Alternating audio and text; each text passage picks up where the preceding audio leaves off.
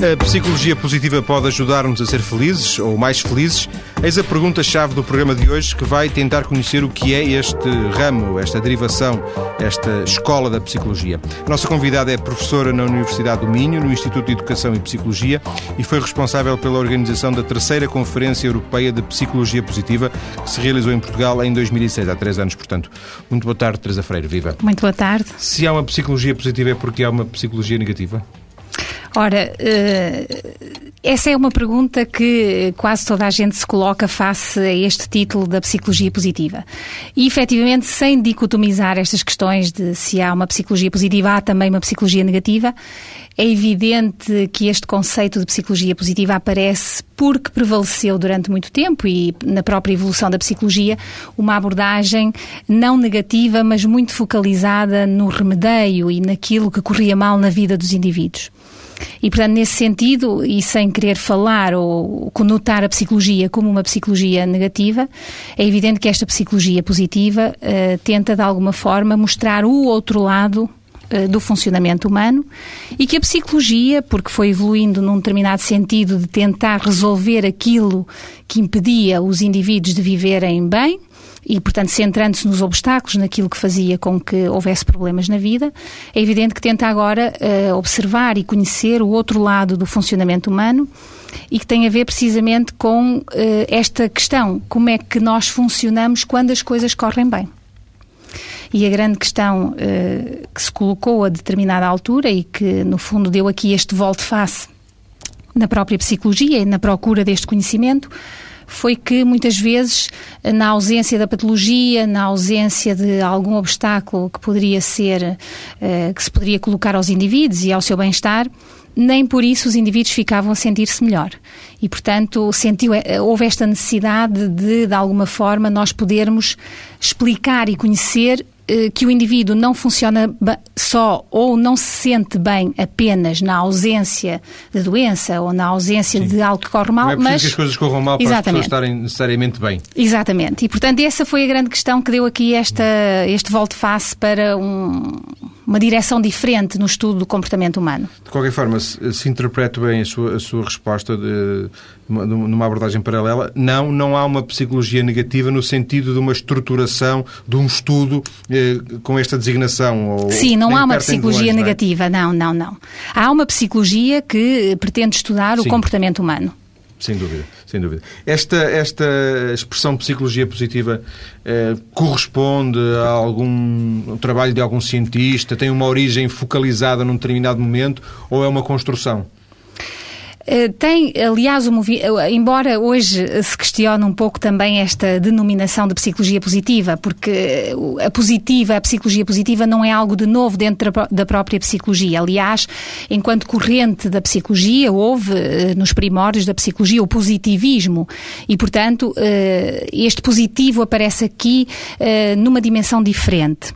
Portanto, mais no sentido, embora julgo que hoje se, se refletisse sobre esta questão, provavelmente não seria este, este melhor termo para associar a esta psicologia positiva e ao que ela pretende estudar no, no indivíduo. Mas, enfim, foi aquela que surgiu uh, por contraposição àquilo que se pretendia criticar na psicologia e daí que o positivo tenha surgido como o melhor termo. Uh, uma psicologia muito associada ao estudo da patologia, à tentativa de resolução da patologia e, portanto, nesse sentido, venham negativos. Ligado às crises. Exatamente. E, portanto, esta no sentido mais de que se calhar as pessoas podem desenvolver-se mais do que a própria normatividade ou normalidade.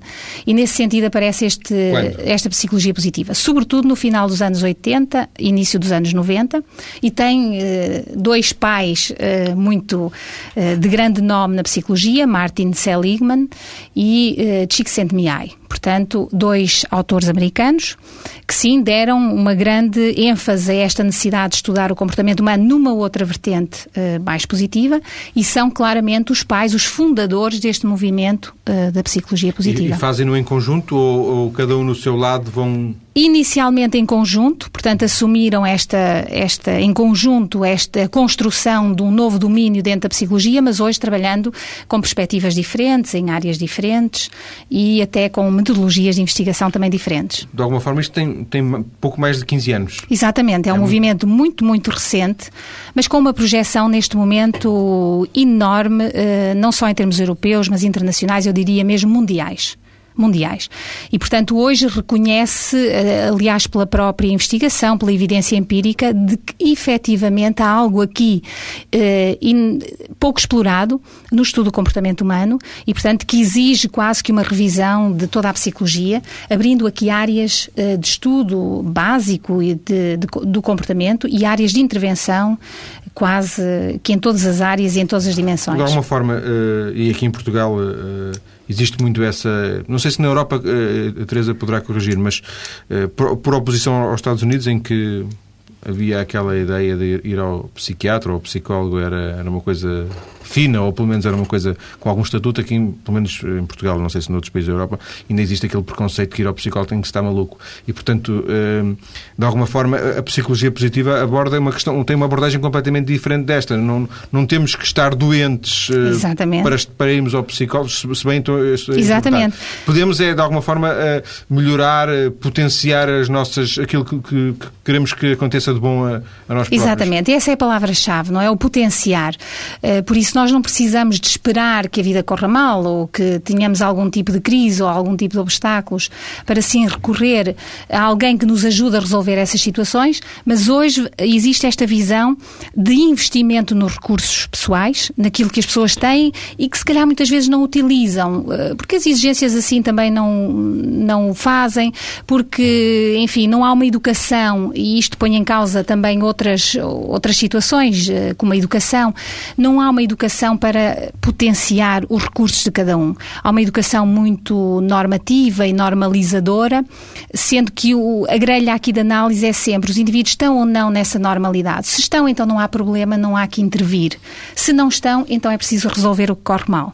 E hoje esta ideia é não, os indivíduos, mesmo correndo-lhe bem a vida, entre aspas, podem potenciar muito mais e, portanto, se calhar podem ser melhores trabalhadores, melhores pessoas, eh, melhores pais, melhores professores, eh, toda uma série de, de profissões. E com isso evitar, evitar até problemas futuros? Eh, Exatamente, e com isso evitar problemas futuros, não é? Hoje há muito esta questão de o que é que se pode fazer para que os indivíduos sintam bem-estar nas suas vidas, não é? E, portanto, nesse sentido, é necessário nós conhecermos o que é que há para potenciar e, sobretudo, conhecer o que é que faz com que os indivíduos sintam bem-estar nas suas vidas. Qual é a fronteira entre a psicologia positiva e aquela lógica de autoajuda que está hoje muito na moda?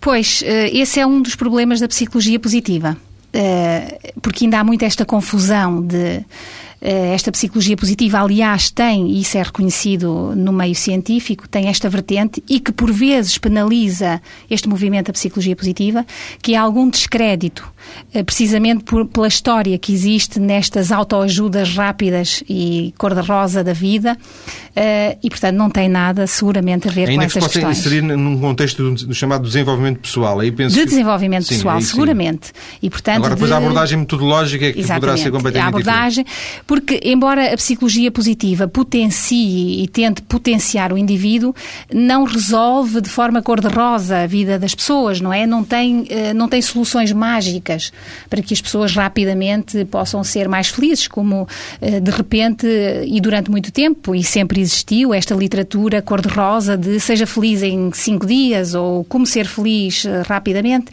Portanto, não é de todo isso que está em causa na psicologia positiva.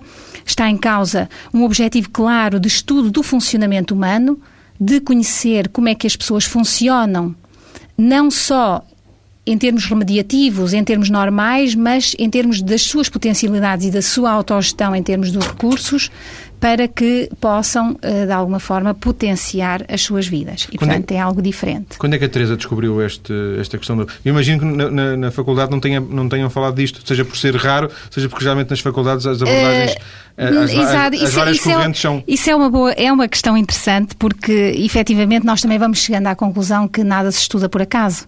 E estas questões uh, sempre me causaram alguma dúvida e sempre foram questões que eu achava que era pertinente estudar já desde desde os tempos de estudante.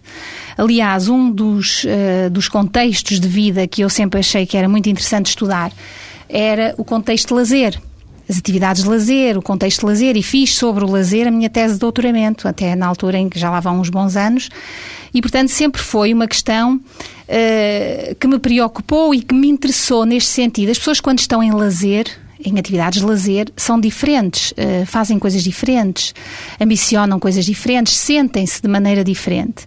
E, portanto, desde sempre me questionei sobre uh, não tanto aquilo que criava problemas aos indivíduos, mas Sim. aqueles contextos que de alguma forma faziam com que os indivíduos se sentissem ainda bem. Antes de pensar em, em ainda antes de pensar em psicologia positiva. Isto uh, traz-nos também aqui para a mesa algo que é importante. Há muitos trabalhos na psicologia positiva que foram sendo feitos ao longo da história. Eh, e que, de alguma maneira, hoje se chamam de psicologia positiva, mas quando eram feitos não eram conotados como sendo da psicologia positiva. Era uma espécie e, de pré-psicologia positiva. Exatamente, de pré, e se calhar por isso também, porque houve muitos estudos já neste domínio que se interessavam pelo bem-estar e como é que as pessoas podiam funcionar de uma forma ótima, eh, se calhar também por isso é que, a certa altura, tudo se edificou e construiu num novo domínio da psicologia. E um, há um determinado momento na sua vida em que descobre, alicerce, relaciona com o passado e de alguma forma cria aí uma especialização? Sim, nunca deixei de trabalhar nestas questões uh, do lazer e muito ligadas à perspectiva do desenvolvimento de adolescentes. Portanto, sempre tive uma perspectiva nas minhas investigações de promoção do desenvolvimento e, portanto, fui, eh, de alguma forma, investigando sempre nesta direção. Como é que nós podemos promover o desenvolvimento dos adolescentes, que contextos é que são melhores e, sobretudo, relacionar aquilo que eu ia investigando no contexto de lazer e trazer para os outros contextos de vida. Portanto, sempre tentei fazer esta articulação, percebendo que era possível promover de forma inovadora o desenvolvimento, mas claro que esta perspectiva muito promotora, muito de promoção das potencialidades, de como é que nós podemos otimizar o desenvolvimento, levou-me depois a juntar-me naturalmente uh, a todas estas investigações e este domínio da psicologia positiva. Em 30 segundos, uh, quando fala em lazer, quer dar-nos alguns exemplos do que por exemplo, de áreas em que tenha estudado, eh, só para concretizarmos? Lazer aqui no sentido das atividades, não tanto de atividades, mas de a experiência de lazer. Porque as atividades que são de lazer para uns não são para outros, não é? E, portanto, aqui o sentido de realizar atividades que nós escolhemos por iniciativa própria e que nos fazem sentir bem. Mais, que ao fazê-las e ao sentir-nos bem, queremos repeti-las. Por exemplo, ir ao cinema? Por exemplo, porque não ir ao cinema? Não vamos ao cinema, vamos sair para as notícias, voltamos daqui a alguns minutos. Vamos perceber em que áreas, eh, sendo mais concreto, intervém a psicologia positiva. Até já. Estamos a tentar conhecer a psicologia positiva a partir de uma conversa com a professora da Universidade do Minho, psicóloga Teresa Freire. 15 anos ou pouco mais, professora destes, de, de psicologia positiva, pouco mais de, de 15 anos, já foi possível, eh, não digo delimitar áreas específicas de intervenção, que se calhar não foi, mas já foi possível perceber em que áreas é que preferencialmente a psicologia eh, positiva pode intervir? Uhum, já, já. E, é evidente que esta, este movimento da psicologia positiva veio alertar sobretudo para um conhecimento do comportamento humano que até aqui estava pouco explorado. Como dizíamos no início, portanto, esta focalização naquilo que corria mal na vida das pessoas, na patologia, eh, de alguma forma criou aqui um, uma áreas. As pessoas iam, iam, iam resolver os problemas. Resolver problemas. Exatamente. É? Neste momento, é evidente que esta questão não se coloca tanto e, portanto, ao estudar o comportamento humano e as potencialidades deste comportamento, praticamente se passou em revista toda a psicologia. Isto quer dizer o quê? Que todas as áreas da psicologia foram áreas ou são áreas potenciais de aplicação e de implementação de aspectos relacionados com a psicologia positiva. Temos hoje, por exemplo, eh, aspectos da psicologia positiva a serem implementados na área da psicologia da saúde, do desporto, da educação, das organizações e do trabalho. Portanto, aquilo que hoje é o foco da psicologia positiva tem uma aplicação em todas as áreas eh, da psicologia. E há já grandes programas de intervenção, estudos mais voltados para a intervenção que mostram precisamente isto e a eficácia, claro, uh, aquilo que se pode trazer, a mais-valia que uma abordagem deste tipo pode trazer para a vida das Mas pessoas. Mas ainda no domínio das investigações do, do, da, da, das universidades ou já passou, já, já, já um nível de um, já passou para o terreno, Sim. digo assim, portanto não está, não está só ao nível da investigação universitária, mas há já todo um leque de intervenções hoje disponíveis e que muitos psicólogos no terreno começam também a adotar para intervenções de promoção disto ou daquilo na área da saúde. Portanto, há já uma grelha uh, que está hoje no terreno disponível e que uh, os próprios profissionais em cada uma destas áreas começam a perceber que isso pode ser uma mais-valia hoje para resolver muitas situações e potenciar uh, novas situações também. Mas quer pela sua experiência própria, quer pela experiência de, de, que conhece, um psicólogo que tenha feito algum tipo de formação ou de interesse nesta área, por exemplo, da psicologia positiva, ele é um psicólogo, agora permita-me, positivista, ou ele é um psicólogo que tem várias ferramentas e depois pode recorrer. Dito de outra maneira, ele faz, uh, recebe alguém no seu consultório para fazer psicologia clínica e, e trata essa pessoa de acordo com regras da psicologia positiva ou trata com a psicologia positiva e com outras ferramentas que tem à sua disposição? Eu prefiro pensar que a psicologia positiva uh, trouxe novas ferramentas para trabalhar uh, o comportamento humano e uh, criar aqui novas formas de intervenção para resolver problemas ou para potenciar aspectos que são qualidades e recursos dos indivíduos. Portanto, não me parece que haja aqui só uma abordagem e eu, nesse sentido, sou muito defensora desta ideia de que a psicologia positiva não é aqui algo que só por si resolve as coisas. É impossível nós criarmos esta ideia de de que só olhando para os aspectos positivos da vida nós conseguimos ter indivíduos mais adaptados, indivíduos mais envolvidos nas situações e mais felizes, se é que podemos utilizar aqui esta palavra da felicidade. Mas eh, é, antes de mais, um novo conhecimento, um acréscimo em termos de conhecimento do comportamento humano, eh, que vem complementar aquilo que a psicologia já fazia e, nesse sentido, veio munir os psicólogos de novas ferramentas, de novas áreas de intervenção e de novos conhecimentos acerca de como é que nós humanos funcionamos. Prefiro pensar assim do que pensar na psicologia positiva como aqui uma varinha mágica que veio de repente eh, criar aqui soluções eh, que até à data não tinham sido encontradas. Não é de todo essa a perspectiva. Deu vários exemplos de, de, de áreas em que a psicologia positiva intervém, falou na saúde, falou na, nas organizações. No, imagino que nas organizações poderá intervir ao nível, não sei, da motivação, não sei. Sim. Mas, por exemplo, ao nível da saúde, isso já, já uh, fiquei com a ideia de que se podia associar isso um pouco ao, ao, aos problemas, saúde-problemas. Eh, uhum. Uh, e aí a psicologia positiva já não faria tanto sentido. Uh, faz, aliás, neste sentido, a promoção da saúde dos indivíduos. Hoje, aliás, a Organização Mundial de Saúde, há muitos anos, que definiu bem o conceito de saúde e desde há muito tempo que este conceito de saúde é visto de uma forma muito holística. A saúde saúde não é só a ausência de doença, é muito mais do que isso.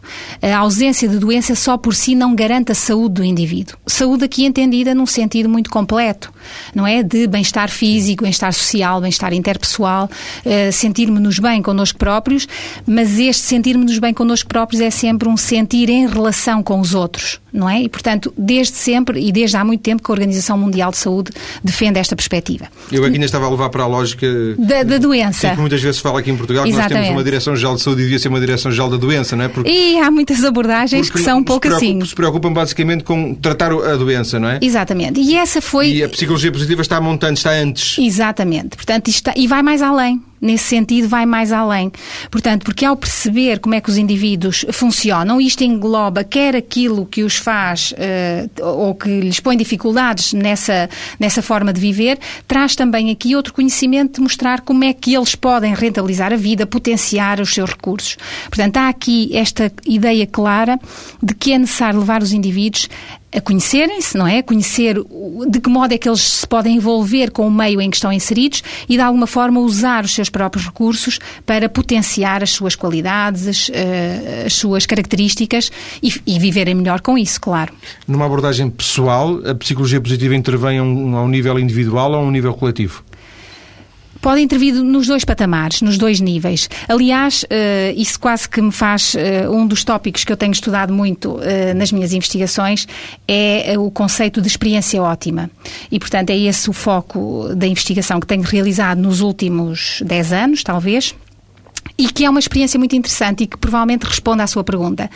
E que é uma experiência individual, mas que é consequência da interação que o indivíduo eh, tem com o meio em que está inserido.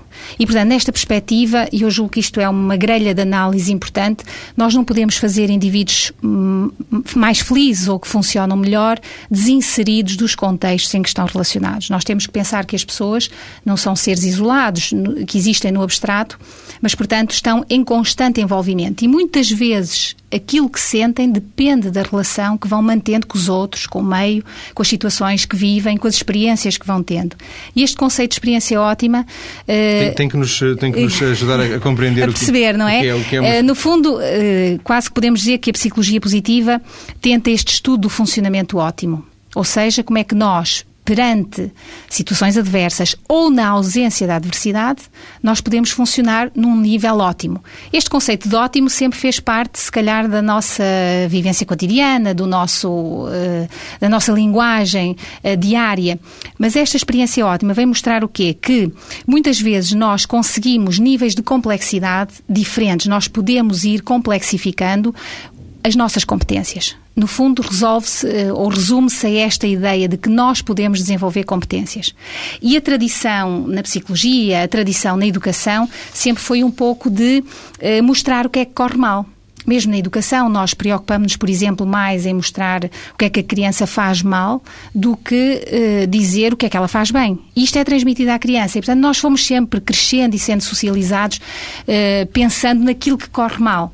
E é esta inversão, esta, esta mudança de rota que traz esta para a psicologia positiva e que a experiência ótima vem mostrar muito bem. Nós podemos nos complexificar, podemos complexificar as nossas competências, mas só o conseguimos fazer no envolvimento com as tarefas.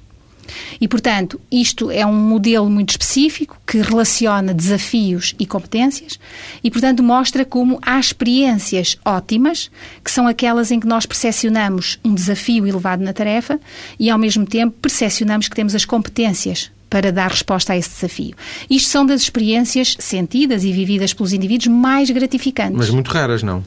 Não tão raras quanto se possa imaginar, são muito mais frequentes muitas vezes os indivíduos não têm uh, propriamente consciência ou não dão o devido valor a esta experiência, o que é também algo importante e que, do ponto de vista depois dos educadores, uh, de quem está de alguma forma a supervisionar este tipo de experiências e mais já numa perspectiva de intervenção, pode também fazer com que os indivíduos tomem consciência deste tipo de, de experiências.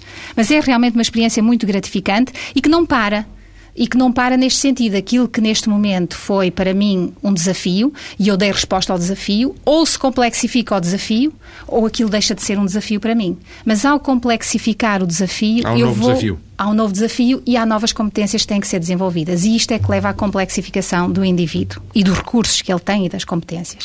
A nossa convidada falava um bocadinho no, no, papel dos educadores e naquilo que, de alguma forma, eh, é, é o, retrato habitual, é, é a prática habitual em relação a, a, às crianças. O Clube do Otimismo é o nome de um espaço que se propõe desenvolver atividades de desenvolvimento de competências do otimismo e da felicidade.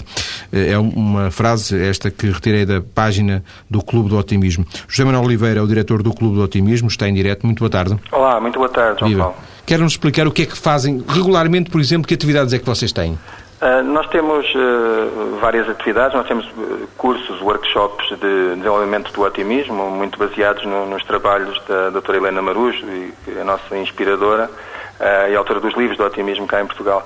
Nós uh, temos uh, workshops normalmente todas as semanas, vamos ter já um agora no dia 25, e temos atividades para crianças, temos atividades de desenvolvimento pessoal, temos o yoga também para crianças, temos pintura, mas também trabalhamos com grupos em escolas fazemos cursos, pequenos cursos de desenvolvimento do otimismo das crianças em escolas também. O vosso público é preferencialmente, são preferencialmente as crianças, é assim?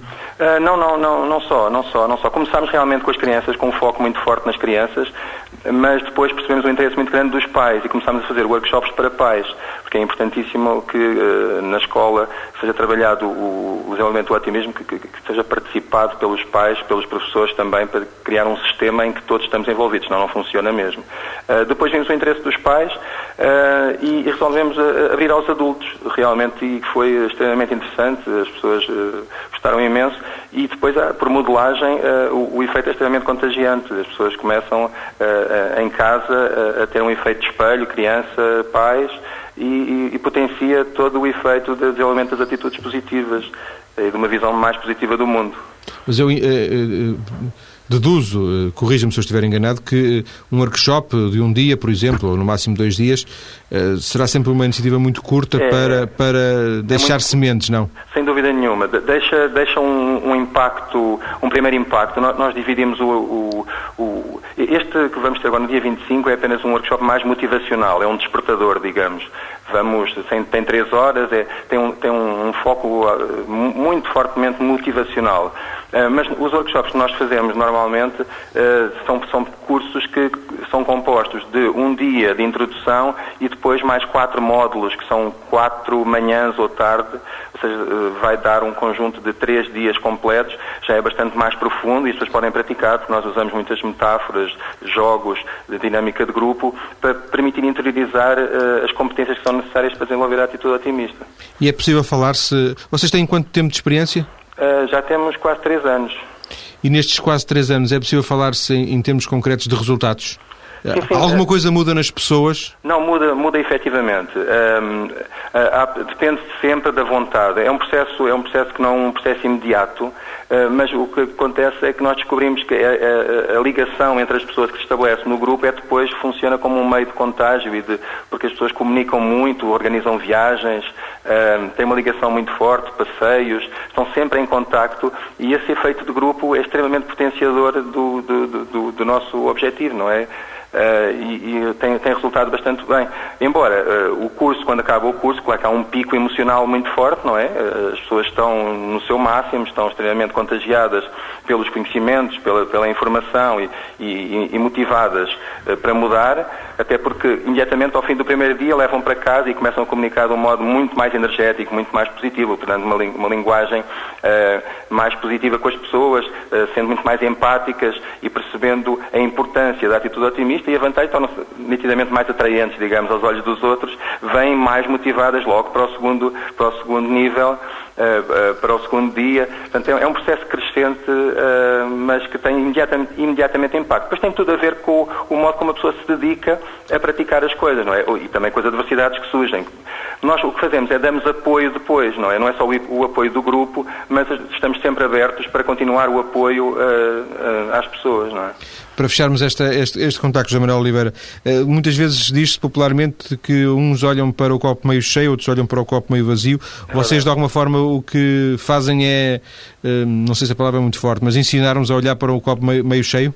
É, é, é, isso, é, isso, mesmo, há, há, tanto, tanto de positivo em qualquer situação, não é? Mesmo na adversidade nós conseguimos, nós conseguimos ter, um, focar de um modo ou do outro no copo meio cheio ou no, no copo meio vazio. E nós aqui o, o, que fazemos é mesmo criar um espaço de motivação uh, e de, de, de, de, partilha de emoções em que as pessoas percebem a vantagem de uh, ver uh, para as suas vidas, não é? O, o, o, copo meio cheio porque logo à partida percebem que uh, se estiverem numa visão, numa visão negativa, pessimista, todas as competências cognitivas ficam diminuídas, ou seja, encontram menos possibilidade de responder às adversidades da vida. Portanto, mesmo em situações de crise como esta, as pessoas começam a focar-se no negativo e ficam completamente bloqueadas em termos de capacidade de criar, de, de, encontrar soluções criativas para os problemas, o que dificulta tudo, não é? E mais, e afeta uh, uh, depois em ciclo negativo tudo que, o, tudo que se passa à sua volta. Portanto, só tem vantagens aprender a ver as coisas de um modo mais positivo, não é? Agradeço a José Manuel Oliveira, do Clube do Otimismo, este contacto volto à conversa com eh, a nossa convidada Teresa Freire, a professora Teresa Freire. Nunca se falou, professora, neste contacto que acabámos de ouvir, nunca se falou em, em psicologia positiva, mas falou-se em otimismo. Há, uhum. há pontos de contacto mais do que de coincidência? Claro, claro. E o otimismo é um dos temas uh, que é desenvolvido no âmbito da psicologia positiva e aproveito para cumprimentar a minha colega uh, Helena Marujo, uh, que tem sido das pessoas mais impulsionadoras no estudo do otimismo. E claro que faz parte, é uma das facetas ou um dos temas, dos tópicos possíveis de incluir na psicologia positiva é o otimismo. Eu, eu sublinhava aqui esta ideia importante de que efetivamente isto pode ser aprendido pelos indivíduos, não é? Nós podemos aprender uh, a ter... Ou pode ser ensinado também. Pode ser ensinado, Sim. exatamente. Eu e... também tomei nota dessa questão aqui. Porque, exatamente. Uh, digamos, uh, fornecer um conjunto de ferramentas às sim, pessoas sim, para que elas passem a ver as coisas de uma forma Exato. diferente. E, e aprender a, a, fazer isso, não é? Aprender a munirem-se de uma série de competências que, no fundo, lhes dá uma outra possibilidade e lhes cria outros recursos para lidar mesmo com a adversidade. E, portanto, e existem essas técnicas? Existem essas técnicas e existem essas formas de, das pessoas porem em prática quando, perante a adversidade, uh, precisam de fazer recurso àquilo que sabem, àquilo que conseguem, para tentar resolver as situações, por vezes de, com outras alternativas, outras soluções, face àquelas que aparecem logo como mais negativas, como mais irresolúveis, como mais uh, sem, sem solução. E, portanto, nesse sentido, é possível aprender e é possível ensinar. É, para fecharmos esta, esta, esta segunda parte, eh, eu, eu, eu, tinha a ideia, se calhar como alguns dos nossos ouvintes, que nós somos eh, otimistas por natureza ou, ou, pessimistas por natureza. Afinal, até isto pode ser moldado, não é? Porque eu posso ser, deixar de ser um, um um pessimista, não é? Uhum, é exatamente. É evidente que sermos mais ou menos otimistas ou mais ou menos pessimistas não é só um processo individual de construção, não é? Às vezes somos mais pessimistas ou menos ou mais otimistas porque eh, também nos ensinaram a fazer isso, não é? As circunstâncias ensinou-nos de alguma forma a fazer isso. E, portanto, não somos ou só pessimistas ou Sim. só otimistas. Vamos ficar por aqui nesta segunda parte. Depois das notícias vamos tentar saber até que ponto a psicologia positiva pode também ser uma forma enviesada de ver as coisas, de, ver apenas um lado das coisas, e vamos desenvolver a questão da, influ, da influência nos mais jovens desta psicologia positiva. Até já. Estamos a falar de psicologia positiva, a conhecer para que serve e em que áreas pode intervir, com a professora Teresa Freire, que pertence ao Instituto de Educação e Psicologia da Universidade do Minho e foi responsável pela organização da terceira Conferência Europeia de Psicologia Positiva, que se realizou em Portugal em 2006. Professora, eu já tinha esta nota aqui que reforcei com a intervenção anterior uh, do, do, diretor da, do Clube do Otimismo, quando ele falava no otimismo, otimismo, até que ponto uh, esta perspectiva da, da, psicologia positiva não pode ser uma forma de, de enviesamento no sentido de vermos só um lado e esquecermos que a realidade não é só coisas positivas. Uhum. Isso é uma questão pertinente e, e, que mais cedo ou mais tarde, utilizando aqui um pouco, mais cedo ou mais tarde se coloca face a esta evolução deste domínio na psicologia. É evidente que quando nós estamos aqui a ensinar as pessoas a pensar de forma positiva, eh, a desenvolver as pessoas nas suas competências, nos seus recursos, para as tornar mais capazes de lidar com a vida, e vida que integra situações boas, situações agradáveis, mas também adversidade. Estamos, evidentemente, a tentar que elas se tornem capazes e autorreguladas. Uh, isto quer dizer o quê? Capazes de, de alguma forma, uh, envolverem-se com o meio, conhecerem as suas potencialidades e os seus recursos e utilizar esses recursos para serem capazes de resolver as suas situações de vida. Esse, essa questão que me coloca é extremamente pertinente, porque efetivamente este é o grande risco de, por vezes, termos uma ação de ensino das coisas positivas e de ver a, a vida de uma forma positiva. Nós não podemos querer de todo que as pessoas fiquem como que alienadas da vida e perante uma situação adversa olhem uh, ou vejam uh, um mundo cor-de-rosa uh, que de alguma forma as vai privar necessariamente de apelar aos recursos de forma adequada. Tiveram um acidente e dizem que bom. Exatamente, que bom. Uh, tive um acidente, ao menos uh, aconteceu-me isto e se calhar há, há, outros acontecimentos, há outros acidentes e, portanto, este. Agora, é evidente que esta aprendizagem que nós fazemos aqui é de isto está-me a acontecer, e perante uma adversidade nós temos que pensar o que é que isto está a exigir de mim e apesar disto parecer não ter uma solução, como é que eu posso uh, aqui ultrapassar esta situação, como é que eu posso usar, que competências é que eu tenho, que recursos é que eu tenho que tornam esta situação resolúvel, que tornam esta situação capaz de ser ultrapassada. E muitas vezes isto é o que as pessoas não conseguem ver. É que às vezes perante uma situação, isto acontece muito nos jovens, não é? Nas, nos adolescentes. Às vezes uma coisa corre mal uh, e eles não são capazes de ver que têm eles próprios capacidades para resolver uma determinada situação.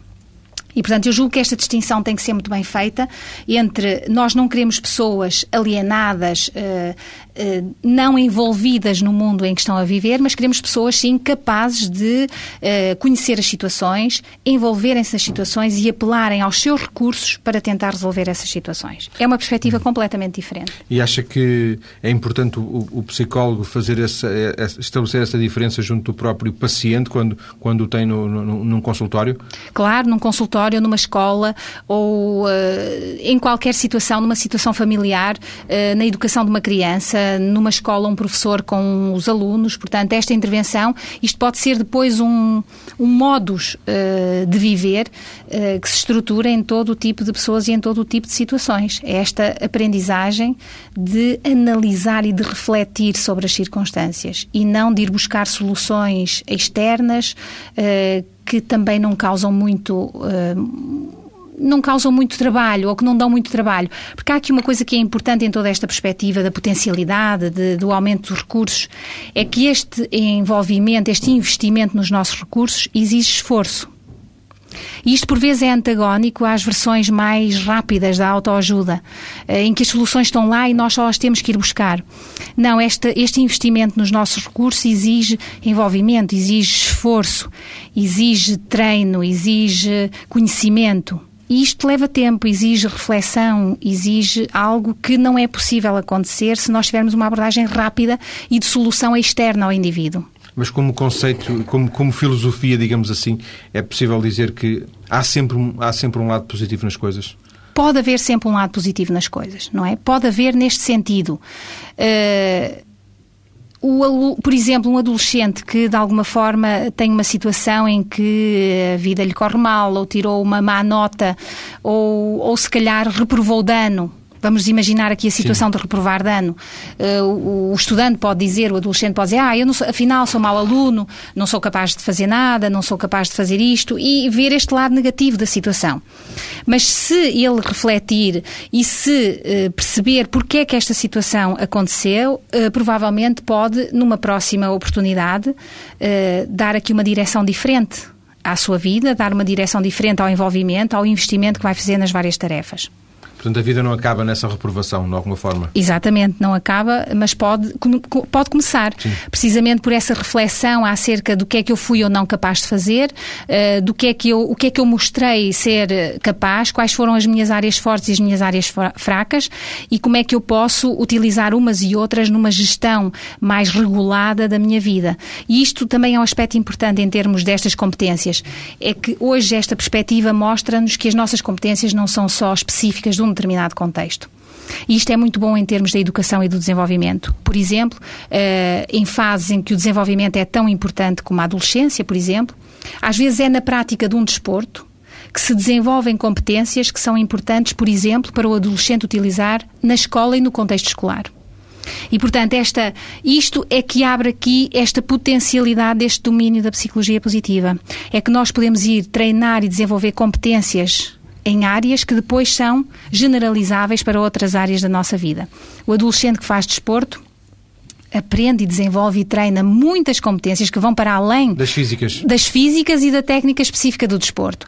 Aprende competências como a regulação do tempo, a gestão do tempo, porque tem várias tarefas para fazer, aprende a autodisciplina, aprende a cooperação em grupo, e isto se calhar é aquilo que não é visível e que às vezes os próprios pais não veem na situação, mas que são competências de formação. Para além dos uh, resultados, não é? Para além dos, dos resultados, resultados que ele obtém na prova. Exatamente, e que são depois transferíveis e generalizáveis para outras situações. É o aluno provavelmente vai gerir melhor o seu tempo de estudo, é o aluno que se calhar vai ter mais força de vontade porque já passou por situações em que ganhou ou perdeu e soube gerir essas emoções. Portanto, há aqui toda um, uma transferência de competências e de aptidões e de recursos que é importante fazer. A professora, eh, eh, nos seus exemplos, eh, acentua muito a questão dos jovens e das crianças. Uhum porque é mais fácil nos jovens e nas crianças transmitir-lhes estas ideias de, de, psicologia positiva, por eles não terem uma personalidade ainda muito definitiva, ou porque.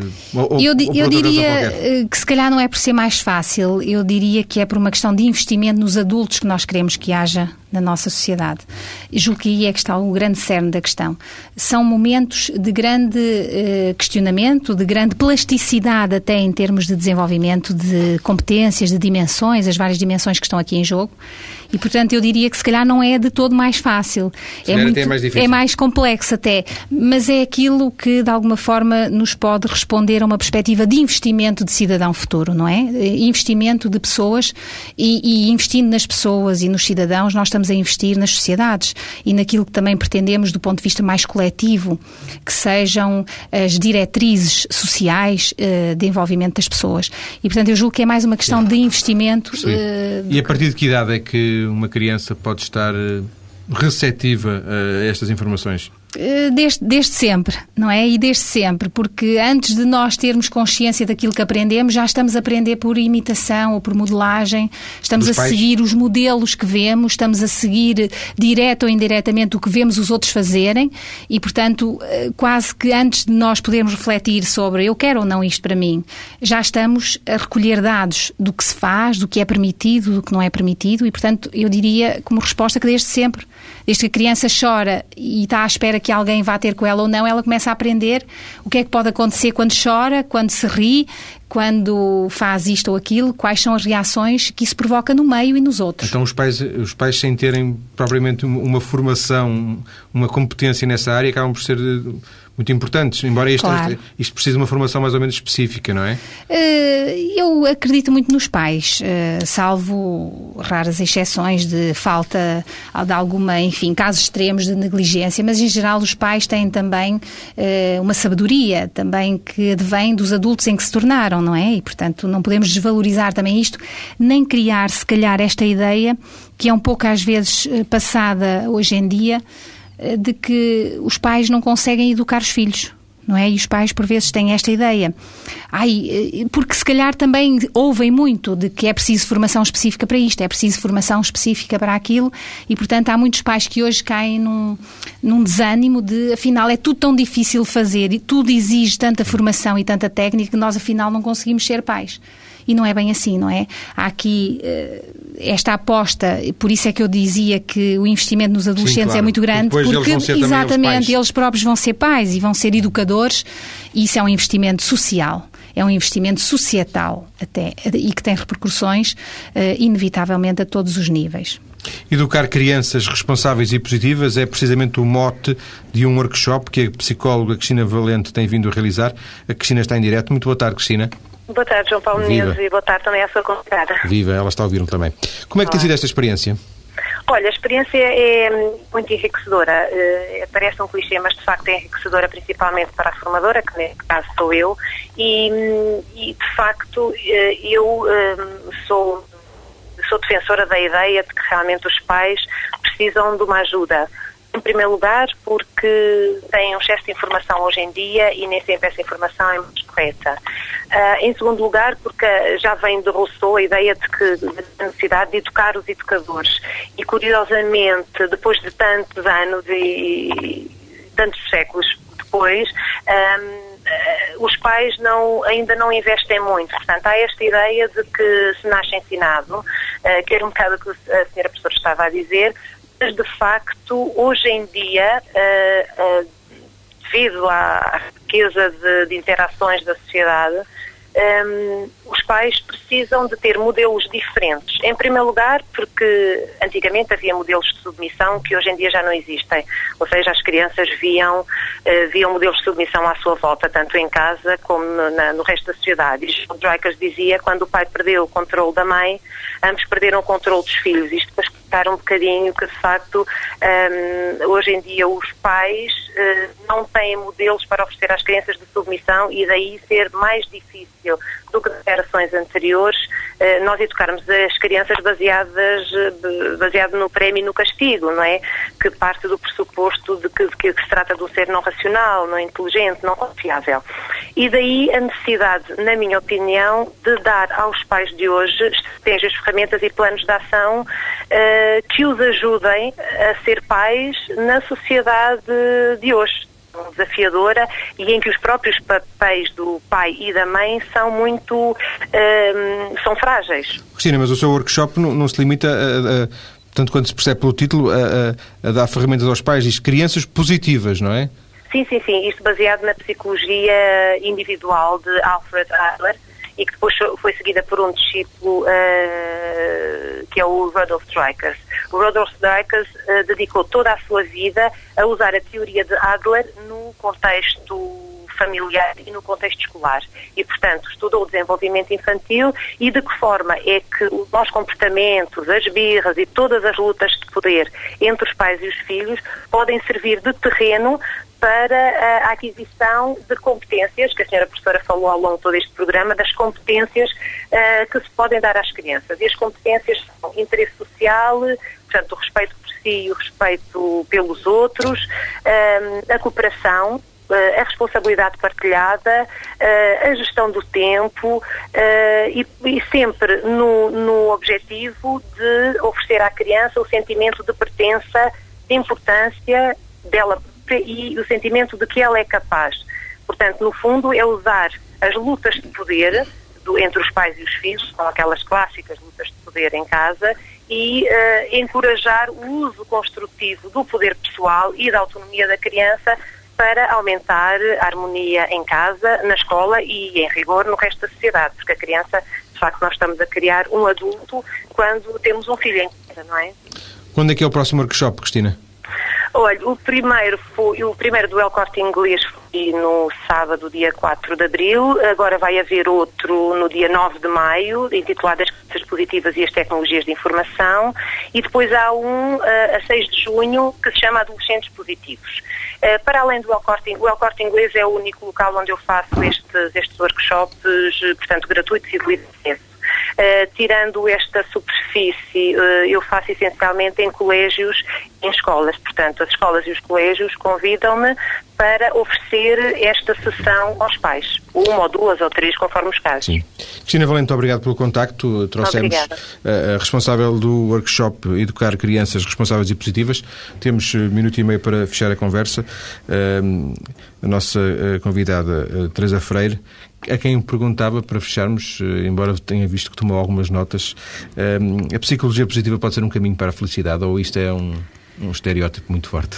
Pode, pode. Nós é que se calhar estamos muito pouco habituados também na nossa linguagem a falar de felicidade e às vezes causa-nos assim um certo incómodo. incómodo. não é? És feliz, não és feliz, sou feliz. Portanto, também Nós não é algo. Dizer, Exatamente. Isso de alguma forma retrata toda esta evolução que a nossa vida tomou e estes rumos e que agora são postos um bocadinho a nu. Uh, o que é felicidade? Somos felizes, não somos? E às vezes ficamos todos um bocadinho incomodados com este tipo de linguagem, ainda por vezes muito associada a outra questão que não a científica, mas efetivamente isto faz parte da vida humana, não é? O sermos felizes, o sentirmos bem-estar uh, e, portanto, julgo que este, este domínio da psicologia positiva pode efetivamente ajudar as pessoas a sentirem-se mais felizes. Uh... Assim, nua e cruamente. E o que é que aconselha?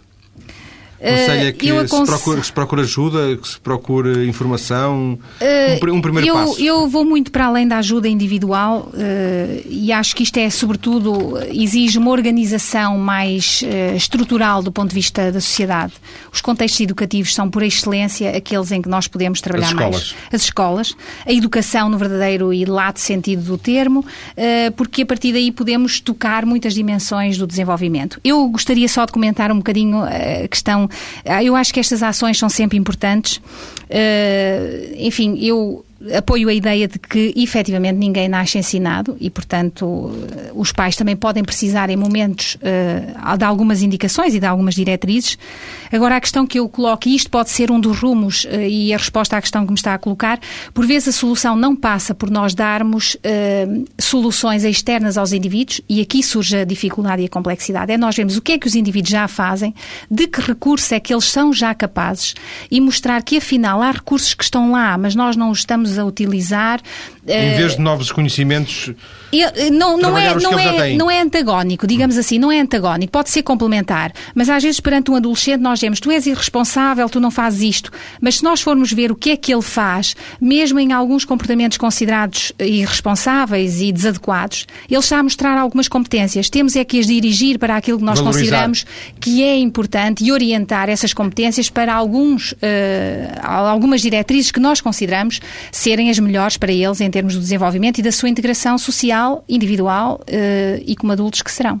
Obrigado, professora Teresa Freire, por esta conversa. Na nossa página maiscedo.tsf.pt há as ligações para os vários intervenientes de que falámos no programa de hoje e também outras informações sobre a psicologia positiva. Muito obrigado. Obrigada, eu.